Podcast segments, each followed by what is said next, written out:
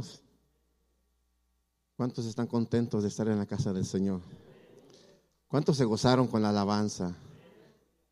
Dice que ahí siempre me equivoco, pero creo que era la hermana, creo, la doctora Liz Millán dijo que el nombre de los hijos de Asab era porque ellos hacían descender, creo, el trono, ¿verdad? Yo no sé si ustedes sintieron la presencia del Señor. Cuando se canta, cuando hay esa disponibilidad y esa sencillez de adorar a Dios y de dirigir al pueblo a Dios, Dios oye. Decía un predicador hace años, decía él que cuando él está, el pueblo está cantando, dice, en ese momento cuando tú le estás dando tu alabanza a Dios, Dios le dice a los ángeles, paren tantito, que voy a escuchar la alabanza de mi pueblo. Y eso que dice Apocalipsis que eh, los ángeles cantan día y noche, día y noche. Pero dentro de media, dentro de toda esa alabanza, Dios tiene tiempo para escuchar su alabanza, la mía, mi adoración, su adoración, cuando levantamos manos. Y cuando usted levanta manos, ¿qué pasa cuando alguien le dice que es un asalto? Levanta las manos, ¿verdad? En señal de rendición. Cuando hay guerra, levantan la mano, sacan la banderita blanca en señal de rendición. Pues cuando usted levanta las manos, está rindiéndose delante del Señor.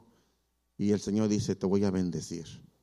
Así es que gracias a Dios, gracias a los pastores, gracias pastora por esta oportunidad y esta bendición, una dicha inmensa, hermanos, de poder estar en la casa del Señor. Y, y yo me gozaba, yo me gozaba y, yo creo que Dios va a hablar a nuestras vidas. Eh, él es fiel a su promesa, su palabra dice que es fiel y verdadera y uno solamente presta el cuerpo y Dios es quien habla y Dios va a bendecir su vida. Dios bendiga a los que nos ven por internet, por Facebook eh, y la página de la iglesia, YouTube. En esta mañana, hermano, con el favor de Dios, quisiera hablarle acerca de un tema. Hace tiempo hablaba acerca de la oración, pero quisiera hoy hablarle del poder de la oración. Y yo creo que el domingo, perdón, el viernes llegué a la casa y empecé a buscar si el hermano Jonathan Maldonado tenía cámaras en la casa, porque eh, él habló acerca de watch and pray, ¿verdad?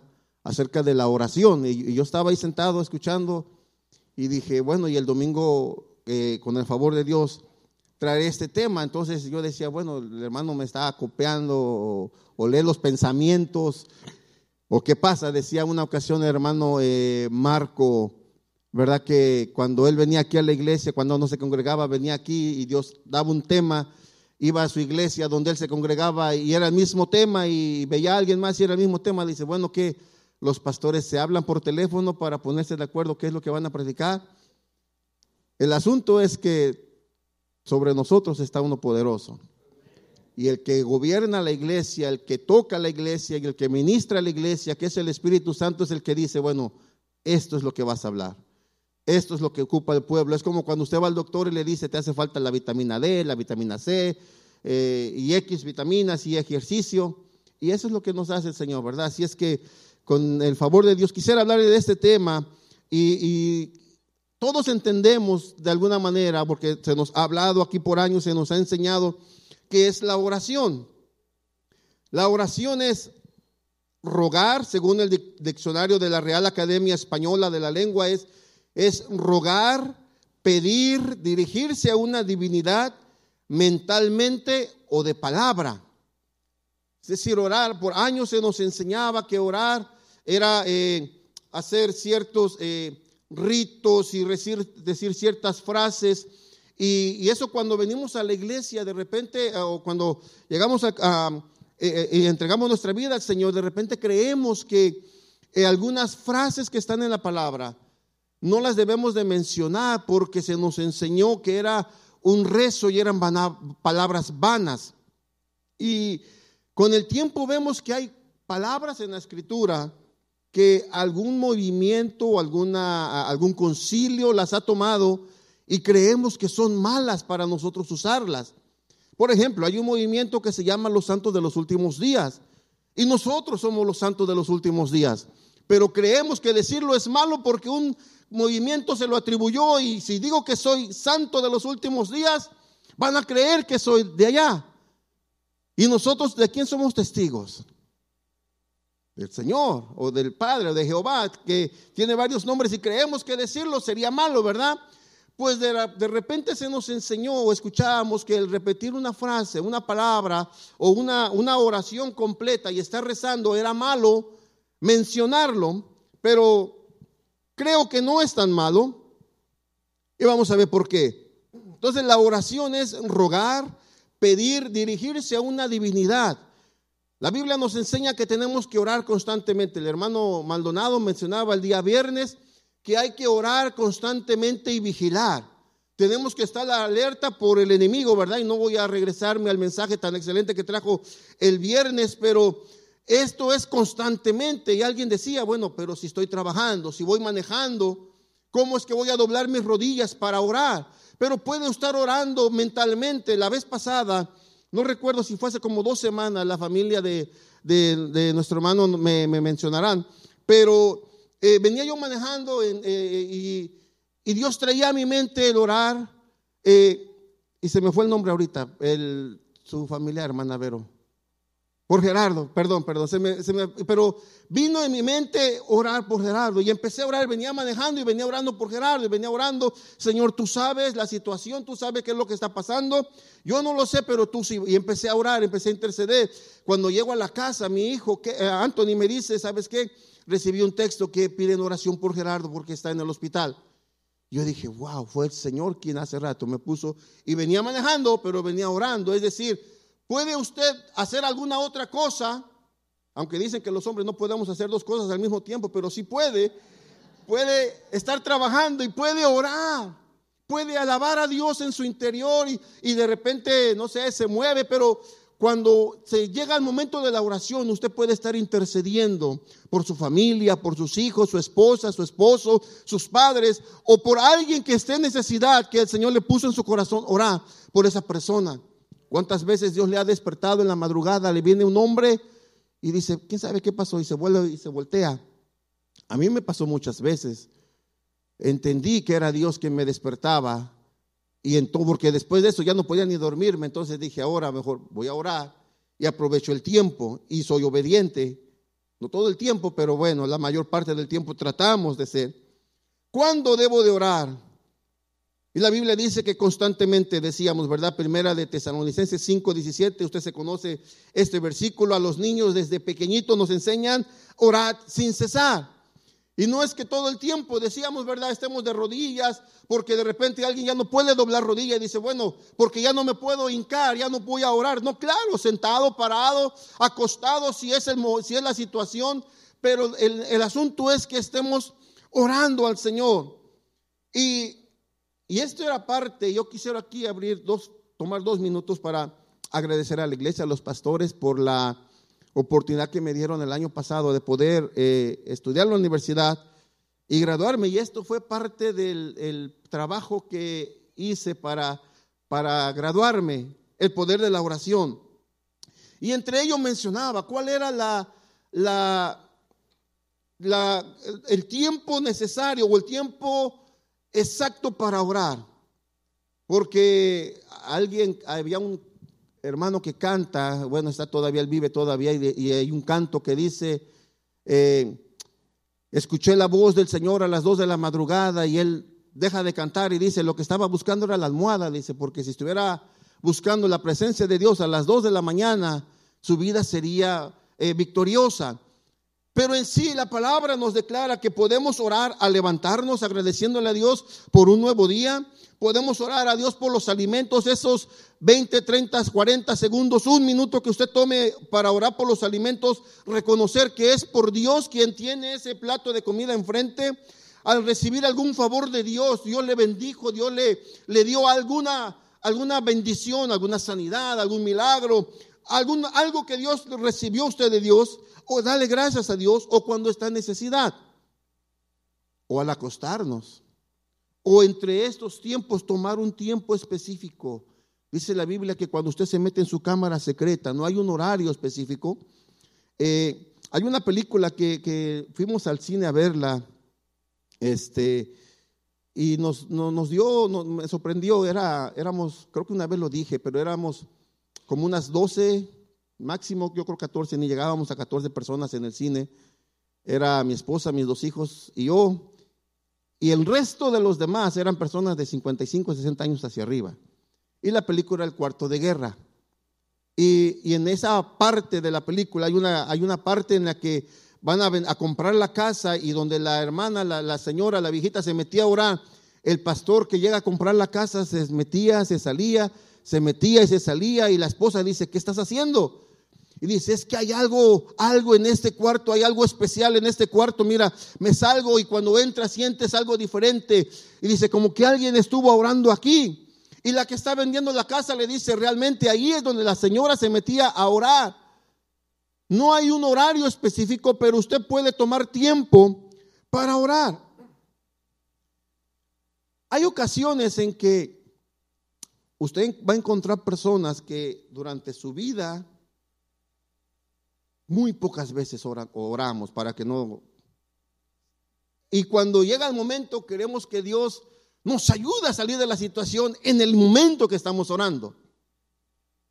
Y pensando en ello, Fíjese que me llevó a encontrar esta, no es que me llegó por casualidad, pero la vi. Tengo dos imágenes, por favor, esas dos fotos de la, de la, de la mire.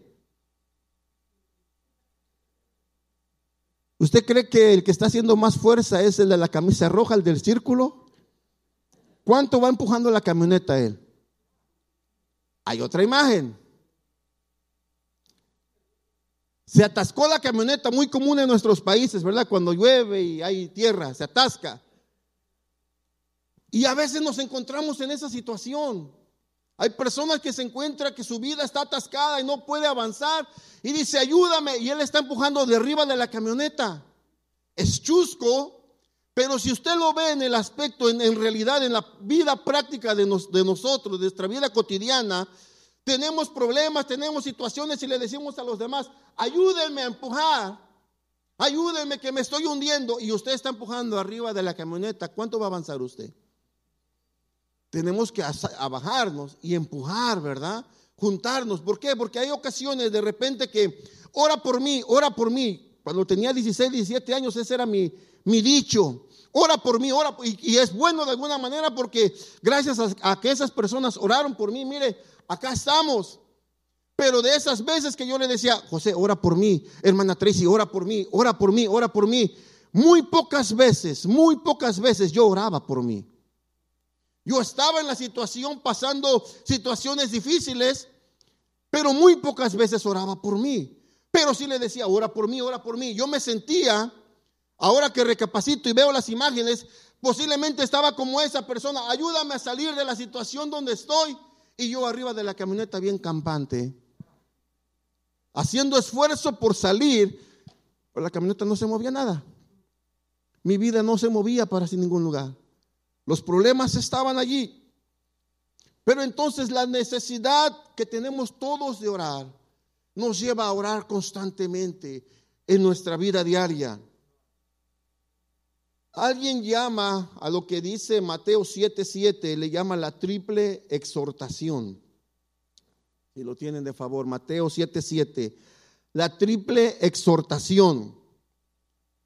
Porque en esa encontramos tres, no son sugerencias. Mire, dice, pidan y se les dará. Busquen y encontrarán. Llamen y se les abrirá. Le llaman la triple exhortación y con cada mandamiento viene una promesa. Porque para pedir necesitamos un espíritu de humildad y de conciencia de la necesidad que tenemos de Dios.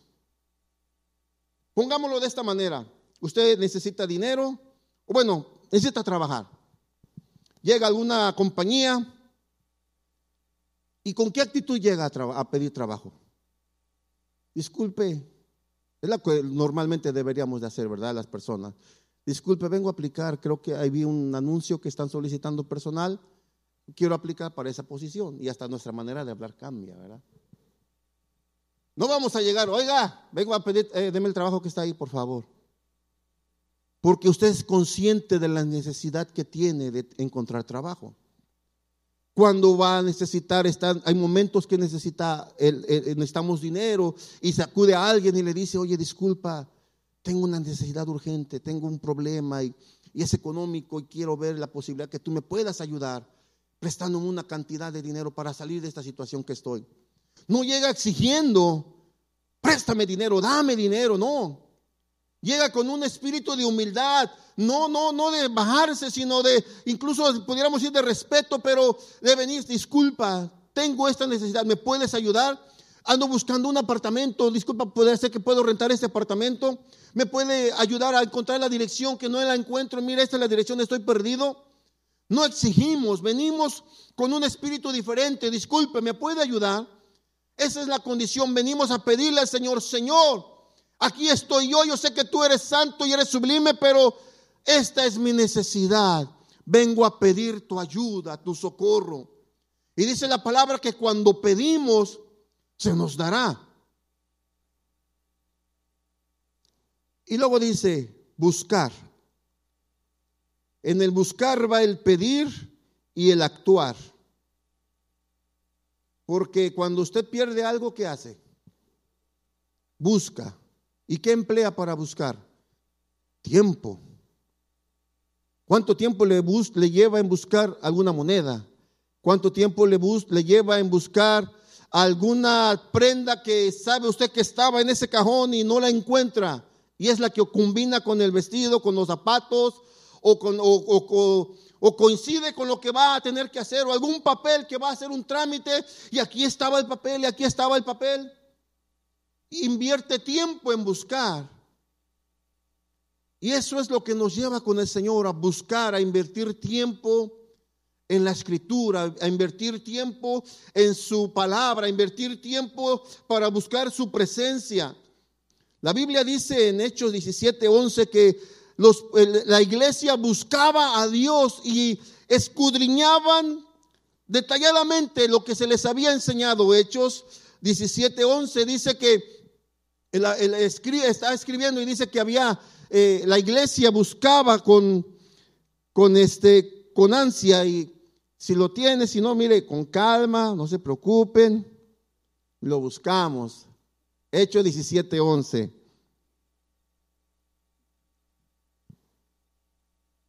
Estos eran de sentimientos más nobles que los de Tesalónica, de modo que recibieron el mensaje con toda avidez. ¿Y qué dice?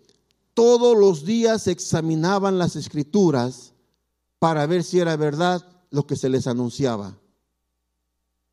Y esa palabra incluso nos lleva un poquito más allá, porque cuando buscamos, de repente buscamos encima, ¿se acuerda cuando, cuando usted era de niño, ya que una vez lo decía aquí? Usted, la, mamá lo mandaba a buscar un calcetín y el calcetín no aparecía. No aparecía. Sacaba el cajón, lo volteaba, no está el cajón. ¿Dónde está? Ya lo busqué, no lo encuentro. Y la mamá iba y lo encontraba. Yo creo que hasta el calcetín le tenía miedo. Pero para buscarlo invertíamos tiempo. Yo recuerdo mi papá de repente se metía debajo del carro y allá estaba, levantábamos el carro y allá estaba acostado debajo del carro. Tráeme la llave, ¿dónde está? Allá la dejé colgada en tal parte. Ahí voy a buscarla y no la encontraba. Le daba la vuelta al cuarto, me brincaba al otro cuarto, me regresaba al garage y, el corazón empezaba a latir a mil por hora porque no encontraba la llave. Pero estaba invirtiendo tiempo. Y la palabra dice, eh, volvemos a, Mateo 7:7, dice, buscad y hallaréis. Fíjese que en, todas en estas dos no está hablando de un tiempo determinado. Y luego dice, llamen y se les abrirá. Y esto me recuerda cuando una ocasión salimos con mi papá, tenía yo unos ocho años, yo creo siete, salimos de viaje y en el camino era muy común que una llanta se nos ponchara, ya sea de día o de noche, pero siempre era muy común porque la situación de repente no alcanzaba para comprar llantas nuevas, entonces iba uno, si alguien llegaba con sus llantas medias usadas, las dejaba allí, venía otro después de él, oye, no tienes unas llantas medias, o sea, mira, me acaban de llegar unas bien buenas, y le daba las que aquel acababa de dejar.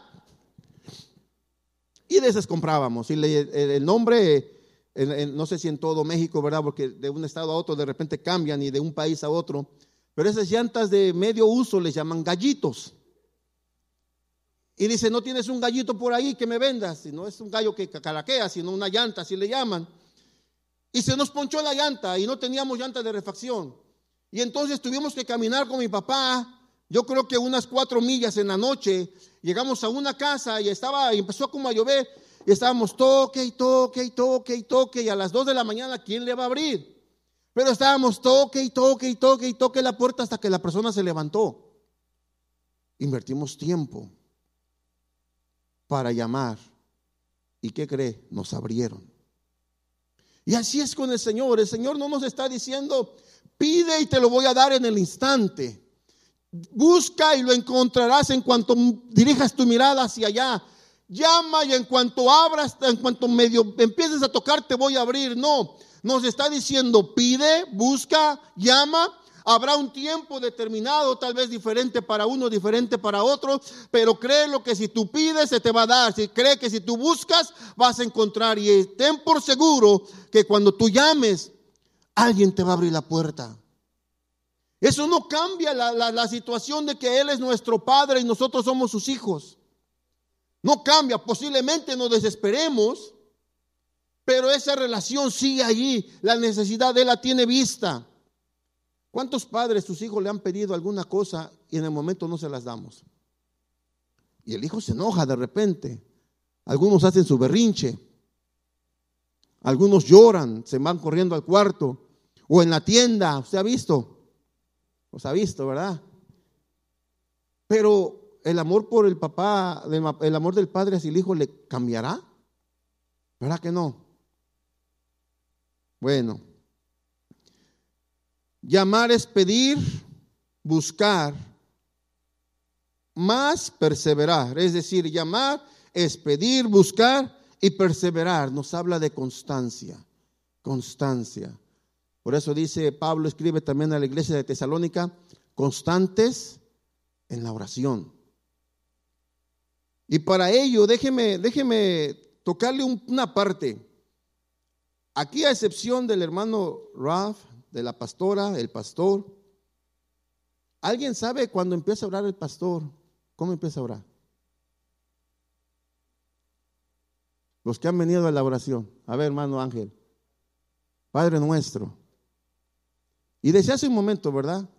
que nos enseñaron, al menos lo digo por mí, yo no sé usted, pero en la, iglesia que amo mucho, tengo muchos amigos que incluso pastores que luego vienen a la casa y están con nosotros y convivimos, pero se nos enseñó que el Padre Nuestro era un rezo y que no lo deberíamos de tomar como tal, porque un movimiento lo tomó para usarlo constantemente y por eso ahora la iglesia cristiana, o en ese tiempo, al menos en los 80, 70 y hacia atrás, lo dejaron de usar.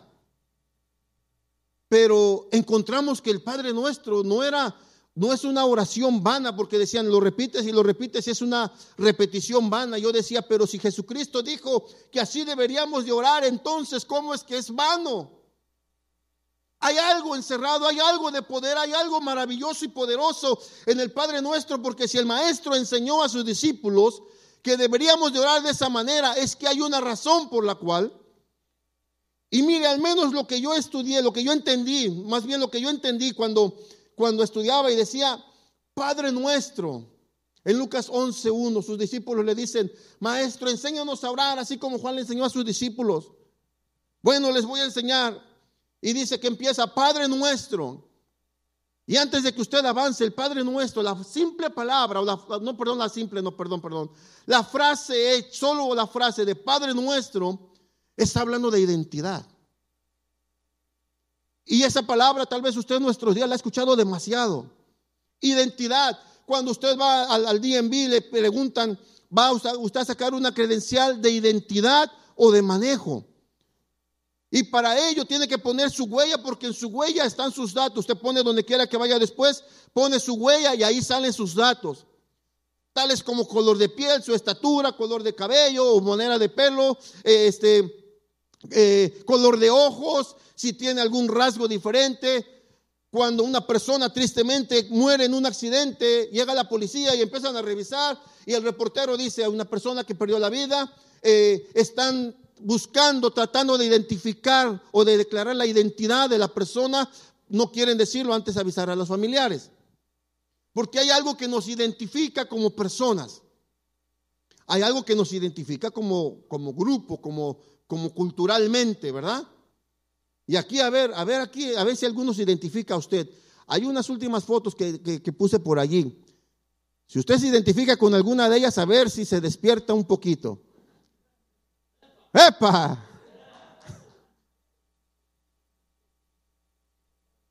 No reconoce su bandera, hermano. ¿Cuántos se identifican con esa? Y esa. Y esa más, mire nomás. Y eso.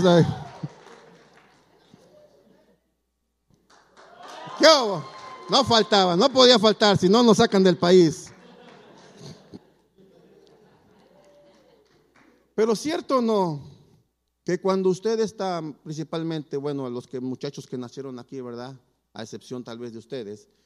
Pero cierto o no, usted que nació en México, Centroamérica, Guatemala, Honduras, Nicaragua, El Salvador, Costa Rica. Cuando usted está de este lado, y si no sé si va a un país, ah, perdón, a un partido de fútbol o algún evento y tocan su himno, ¿no siente como que su piel se estremece tantito? Usted ha visto en los Juegos Olímpicos cuando alguien ganó la medalla de oro y están los otros dos a un lado de bronce y de plata, pero el de oro y ponen su bandera no más alto y tocan su himno. ¿Los ha visto usted llorando? Porque se identifican, ¿verdad? Hay algo que los identifica. Cuando usted llegó a este país y empezó a trabajar y empezó a buscar personas y encontró a alguien que era de su país, se alegraba porque lo escuchaba por el hablar, ¿verdad? Usted, usted escuchó a alguien por allá que dijo, híjole, a este es mexicano, a este le gustan los frijoles. Y la música que escucha, y, hay cosas que nos, hay rasgos, hay cosas que nos identifican como mexicano, eh, guatemalteco, salvadoreño, hondureño, eh, nicaragüense, panameño, hay algo que nos identifica. La comida puede ser tal vez, la manera de hablar, la manera de comportarnos. Pero cuando venimos a la palabra del Señor, cuando venimos al camino del Señor, hay algo que nos debe identificar como hijos de Dios. Porque no cualquiera, cualquiera puede decir Padre nuestro que estás en el cielo, cualquiera lo puede decir, pero dice la palabra que nadie puede llamar al Padre Padre si no es a través del Espíritu Santo. Hay algo que nos identifica. ¿Se acuerda cuando hablaba de la santificación? Que hay dos etapas. Una la posicional, cuando usted solamente es criatura de Dios, cuando usted es solamente amado por Dios, porque Dios ama a todos. Porque dice la Biblia que Dios no quiere que nadie se perezca, más bien, sino que todos procedan al arrepentimiento. Eso no, no, no quita que Dios ame a todos, pero hasta ese punto es amado por Dios, pero es criatura de Dios. Cuando usted acepta al Señor Jesucristo, lo recibe como Salvador, pasa de ser solo criatura y ahora es llamado Hijo de Dios. Juan 1.12 dice, mas a todos los que le recibieron, a los que creen en su nombre, les dio potestad de ser llamados hijos de Dios. O les dio el derecho de ser hechos hijos de Dios. No es lo que crea fulano o sutano, es lo que la palabra declara. Antes no éramos hijos. Dice la Biblia que incluso antes no éramos ni pueblo. Pero ahora somos pueblo santo, nación adquirida, real sacerdocio, no por nuestras fuerzas, sí, nuestra salvación fue gratis para nosotros. No pagamos nada, pero a Jesucristo le costó su vida. Jesucristo derramó su sangre, derramó y él la entregó por amor a nosotros para podernos darnos una identidad. Cuando no éramos pueblo, ahora Él nos llama pueblo. Éramos criatura, ahora somos hijos. Estábamos eh, alejados de la ciudadanía, ahora a través de Él nos ha dado el derecho. Ahora ya no es nuestra huella, solamente es nuestra foto. Ahora tenemos en nosotros el sello del Espíritu Santo que dice, este es propiedad del Padre. Este sí puede llamarte Padre. Tenemos esa libertad de poderle llamar Padre nuestro. Cuando usted siente y lee la palabra, siente algo, es la presencia de Dios porque su palabra es viva.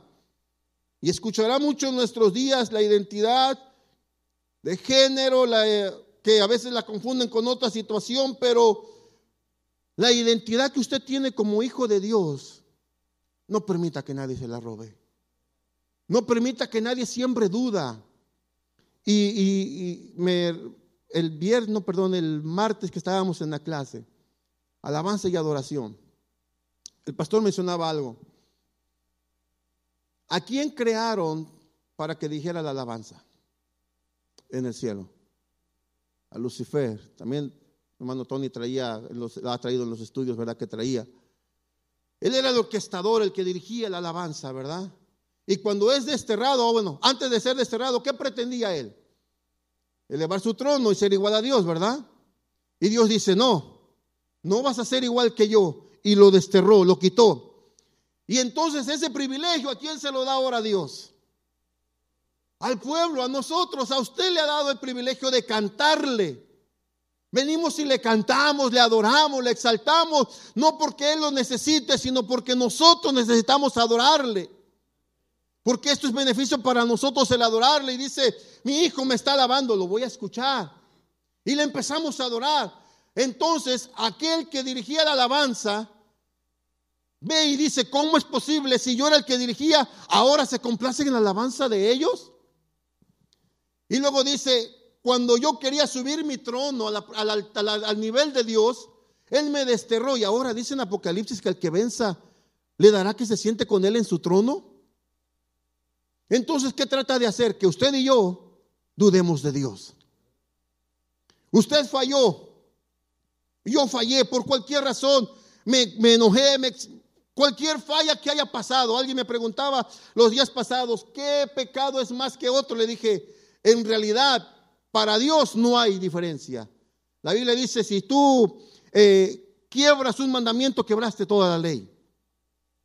Porque no hay pecados bonitos, mentiras blancas, mentiras piadosas. Un poco de levadura dice que leuda toda la masa, ¿verdad? Uno a veces por ahí como que parece un boxeador, ¿verdad? Como que se agacha y camina y sigue avanzando. Oh, esta no, esa no fue para mí. Pero de repente así es. Entonces vayamos durante el día. No es nuestro propósito, decía, eh, se ha predicado aquí, ¿verdad? No es que se levante con esa intención. Voy a, voy a pecar, voy a fallar. No. Pero durante el día de repente llega, llegamos a fallar porque no somos perfectos. Pero cuando en el momento que usted falla, viene el diablo y le dice, ya, olvídate. ¿Qué nos decían hace años? No, no, no, no, no. Y si fallas, Dios ya, ya, ya, ya estás. Ya ni te aparezcas por la iglesia, prácticamente nos decía. Entonces, ¿qué pasaba? Que el cristiano, la persona puede llegar a perder esa identidad con Dios y dice, Dios ya no me quiere. Y ya no se acerca a la iglesia. Decía hace un momento, ¿verdad? El hijo viene y le dice al padre, papá, cómprame este carrito. No. Papá, cómprame esta pistolita. No. Y se va el hijo enojado y ya no me quiere mi papá. No, sí lo quiere. No se lo compró, pero sí lo quiere, lo sigue queriendo. ¿Cuántos de ustedes y cuántos de nosotros nos portamos mal? No levante la mano porque...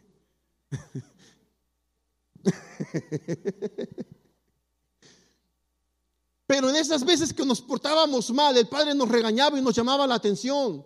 Y tal vez nos castigaba. Y muchas veces, en algunos casos, nos pegaron, nos golpearon. Pero eso quiso decir que nuestro Padre nos, nos quitó del testamento en el momento. ¿Dejamos de ser su hijo?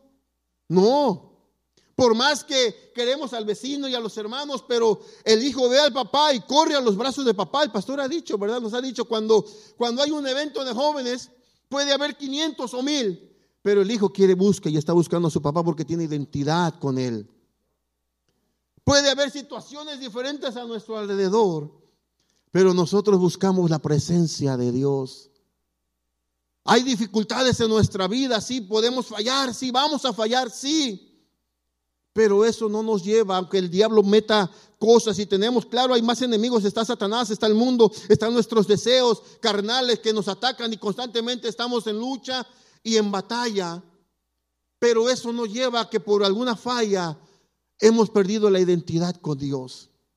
Aunque el diablo se, se, enfoque en que nosotros desviemos de, de, nuestro objetivo, que es a Jesucristo,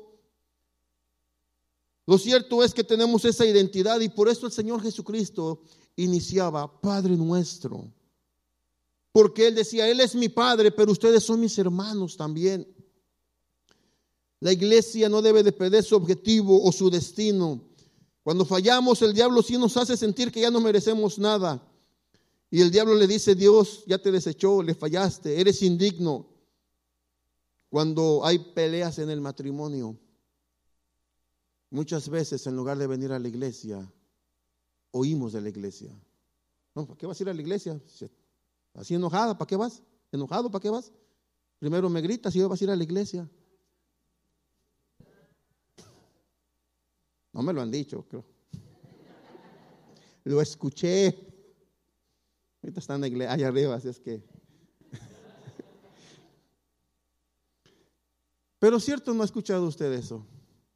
No digo que lo haya experimentado, pero ha escuchado. Hay pleitos y dice, ¿para qué vamos a la iglesia? Le fallé, ¿para qué voy a la iglesia? Me emborraché, ¿para qué voy? Pero cuando le duele el corazón, ¿a quién va a ver? Al cardiólogo. Cuando ya no ve bien, ¿a quién va a ver? Al oculista, al oftalmólogo. Cuando no come bien, alguien dijo al restaurante, al buffet. Pero va al doctor y le dice, he perdido el apetito. Y a lo mejor fue porque lo dejó la novia o cosas que... Usted entiende, tiene dificultades en su cuerpo y va a ver al especialista para que le pueda examinar qué es lo que está mal. Y entonces cuando fallamos, ¿a quién deberíamos de acudir? A Dios, que es quien nos examina. Dice el Salmo, examíname, oh Dios, y considera mi vida. Y si hay perversidad en mí, purifícame. Examíname, oh Dios. Límpiame. El salmista David escribe y dice, en pecado me concibió mi madre, sí, pero dice, límpiame con hisopo, purifícame, Señor, y seré más blanco. Y si tú me limpias, dice, publicaré a los, a los que a los impíos tus alabanzas, les anunciaré tus maravillas.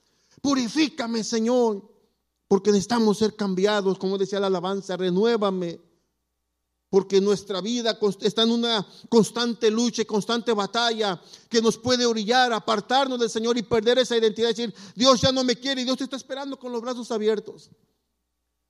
¿Se acuerda la parábola del hijo pródigo? No dice cuánto tiempo tardó el hijo por allá. No dice cuánto tiempo tardó. Pudieron ser años, meses, pero al fin del tiempo el padre lo estaba esperando. Y cuando lo recibió, lo recibió con los brazos abiertos. Así es Dios. Así es Dios con nosotros. La salvación nuestra, a mí decíamos, y a usted no nos costó nada, pero a Jesús le costó su sangre, le costó su vida entera. Y luego dice una frase, santificado sea tu nombre. La palabra santificado viene del griego agiazo, que quiere decir hacer, rendir o declarar como sagrado o santo, es decir, hacer santo, rendir o declarar como sagrado o santo. En la cultura hebrea los nombres eran muy significativos, son muy significativos. Le ponían el nombre y, por decirlo de alguna manera, determinaba su vida.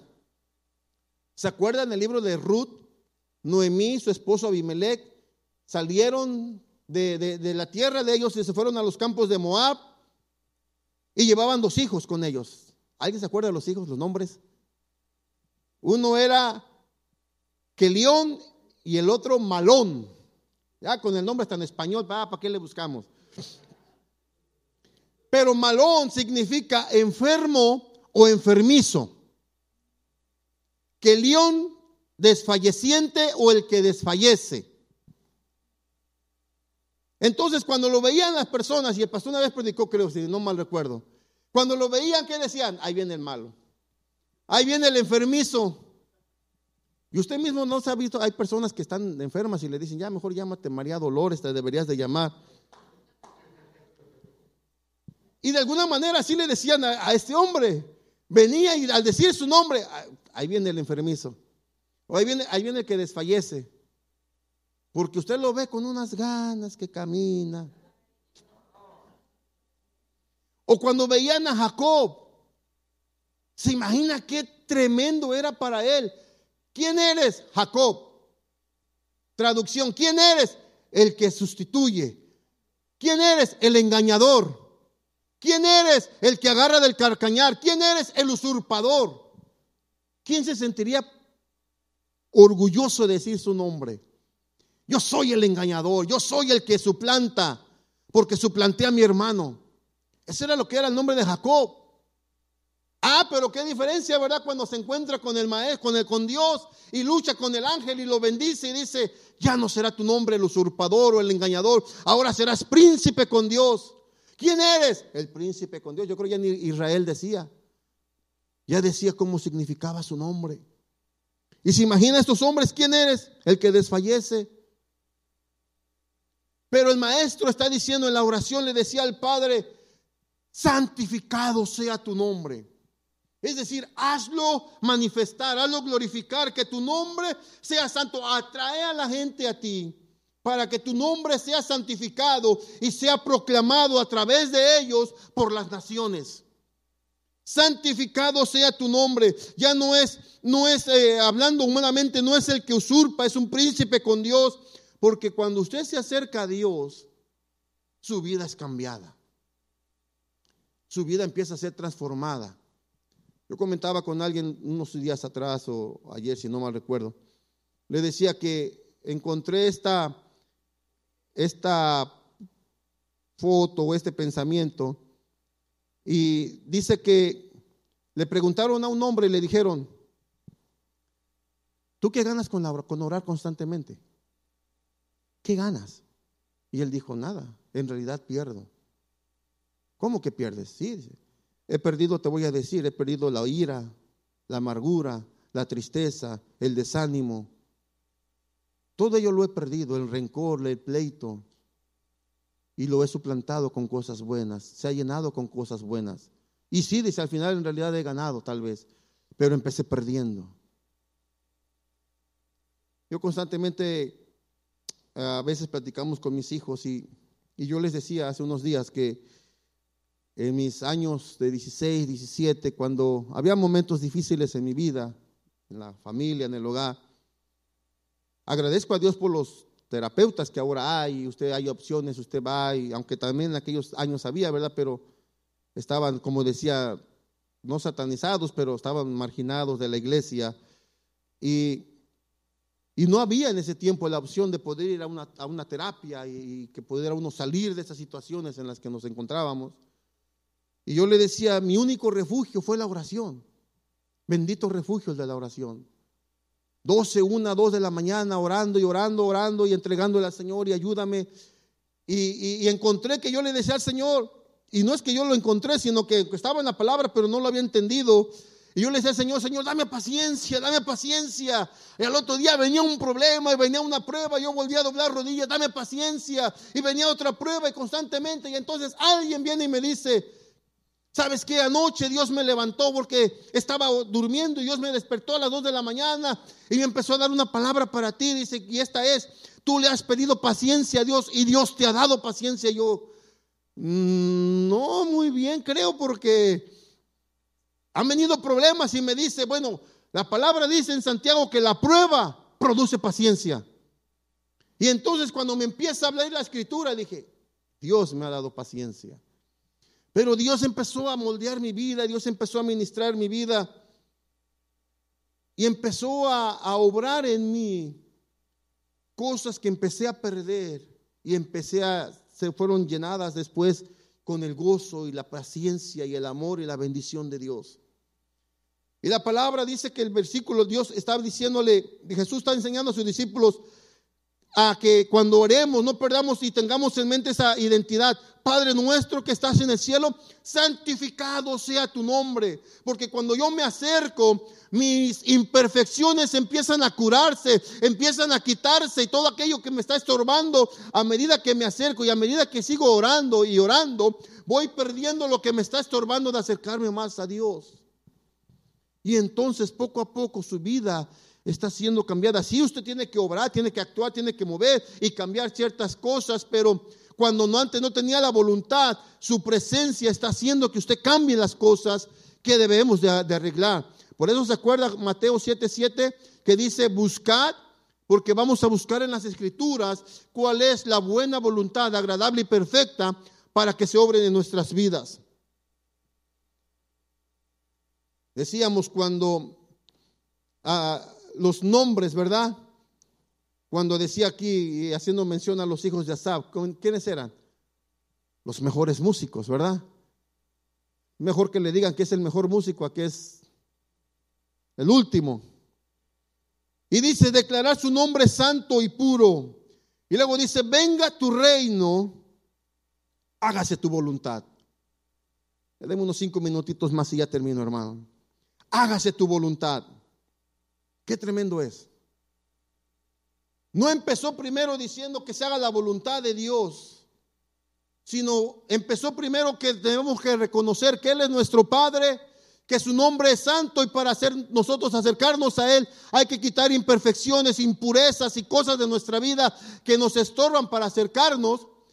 Y ya una vez que hemos venido perdiendo estas cosas, dice, hágase tu voluntad. Porque no es fácil rendir nuestra voluntad y hacer nuestra voluntad a que se haga la voluntad de Dios. Por eso decíamos que en Mateo 7, cuando dice pedid, hay que venir con un espíritu de humildad, reconociendo quién es Dios, que Él está ahí arriba y nosotros acá, que Él es todopoderoso, Él es infinito y nosotros no. Pero para llegar al punto de que se haga su voluntad en nuestras vidas, tenemos que pasar por un proceso. Y es una lucha constantemente. A veces no nos va a gustar. A veces no nos va a gustar. Las voluntades de Dios de repente no nos va a gustar. Jesús cuando estaba en Hexemaní, el viernes lo, predicaba de hermano, ¿qué decía? Hágase tu voluntad y no la mía. Si su deseo del maestro era, si es posible, pasa de mí esta copa, fue lo que expresó en la oración. Pero él dice, pero no se haga mi voluntad, sino la tuya. Porque cuando tiene la vida de oración, está encontrando la voluntad de Dios constantemente en las escrituras y encuentra que la voluntad de Dios para usted y para mí es agradable, perfecta y es buena. Es mejor que nuestros, nuestros pensamientos, que nuestros deseos, que nuestros anhelos incluso.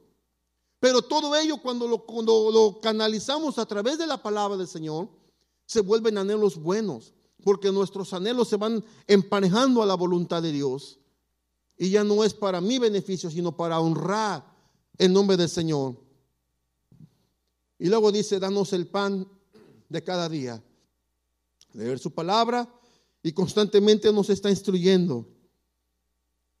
Y termino con esto y dice, perdónanos nuestras deudas, nuestros pecados porque también nosotros perdonamos a todos los que nos deben.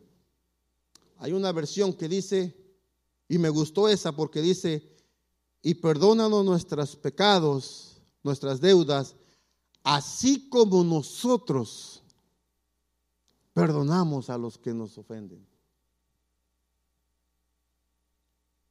¿Verdad que no era nada más repetir palabras del Padre nuestro? Porque ¿cuántos quieren ser perdonados? Espérame, así como usted perdona a quien lo ofendió. Si usted ve ahí, ahí no hay coma. Perdónanos nuestros pecados, así como nosotros perdonamos a los que pecan contra nosotros. Yo lo que entiendo es que de la manera como yo estoy perdonando al que me ofendió, así perdóname tú. Y así queremos que Dios nos perdone. Es decir, de esa misma manera como usted perdona a los que le ofendieron, quisiera usted que Dios le perdonara a usted. Porque hay veces que alguien nos, nos, ofende y le pedimos perdón y perdonamos. Y pasa el tiempo y no pasa nada.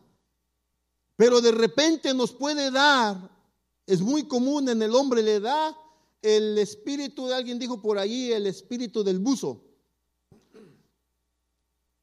Porque allá en el fondo del mar donde escondimos el pecado y la ofensa y la falla, nos metemos y la tenemos guardada para cuando se ofrezca. Porque esta persona si me vuelve a decir algo, le voy a sacar lo que me hizo hace tiempo. Y recordamos las ofensas. Y el maestro no. Dios no nos perdona así de esa manera. ¿Se acuerda que el pastor hablaba y decía que había uno que le decía, Señor, perdóname, perdóname por el pecado, perdóname por lo que hice, perdóname? ¿De qué me estás hablando? Hace cinco minutos te pedí perdón, hace cinco minutos me olvidé. ¿Qué me sigues preguntando y pidiendo perdón? Ya quedó atrás. Si Dios nos perdona algo, queda atrás. Ya no nos lo recuerda, ya no viene y nos dice, ¿te acuerdas que tal día, en tal fecha hiciste algo y te lo perdoné? Pues bueno, acuérdate porque ese lo tengo presente en mi mente. No, de esa manera ya no nos perdona y entonces nos empieza a dar palabra de bendición, de bendición, de bendición para nuestras vidas. Y lo que hizo atrás, usted y yo, quedó en el pasado. Dios no se acuerda. De esa manera deberíamos entonces nosotros perdonar a quien nos ofende. Cuando en la relación de parejas dice la Biblia que para que nuestras oraciones no tengan estorbo, tenemos que amar a nuestra esposa, cuidarla respetarla así como Cristo amó a la iglesia. Ámela y respétala para que vuestras oraciones no tengan estorbo en el cielo. La oración tiene un poder inmenso, hermanos. Y yo estoy seguro que si hay un tiempo en la historia de la humanidad en el cual es necesario orar, es el tiempo que estamos viendo nosotros.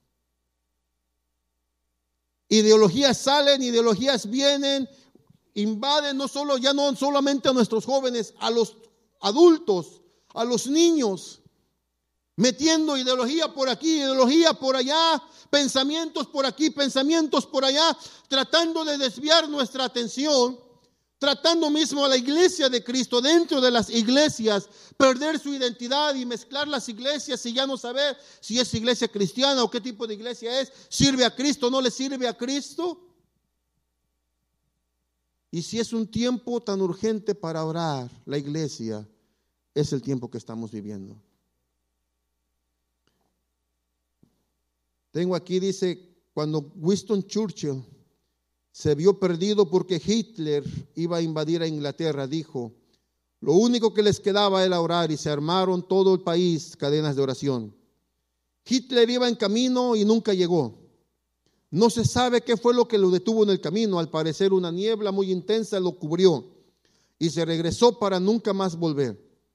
Después de eso, la reina de, Inglaterra dijo un pensamiento que hasta el día de hoy mantienen. Le temo más a un ejército de personas orando que a un ejército militar. Hay poder en la oración.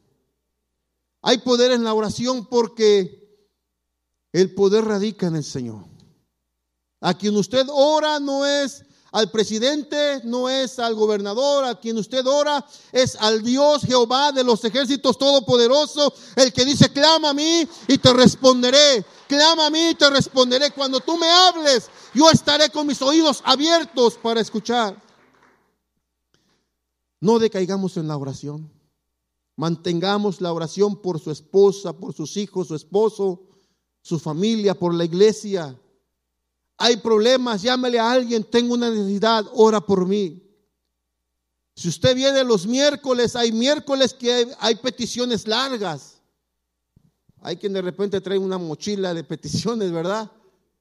Pero hay miércoles que pasan días y dice alguien, la oración que pedí aquel tiempo por este problema fue solucionada. La enfermedad ya pasó. Aquella cosa ya el, dictamen ya fue cambiado. Aquel problema en la corte fue resuelto. Mi problema ya fue resuelto. La oración, Dios la escucha y la oración, la oración, perdón, tiene respuesta poderosa de parte de Dios. No va a ser en un día, en dos días, de repente algunas cosas sí, otras cosas va a tomar tiempo. Pero por eso dice la palabra, sé constante en la oración, ora sin cesar, porque tu adversario, el diablo, anda buscando a quien devorar. Anda buscando a quien robarle su identidad. Usted y yo, amados hermanos, protejámonos y oremos al Señor en todo tiempo y crea, crea que Dios le va a ayudar. Dios le bendiga, hermano, Dios le guarde, Dios sea con usted.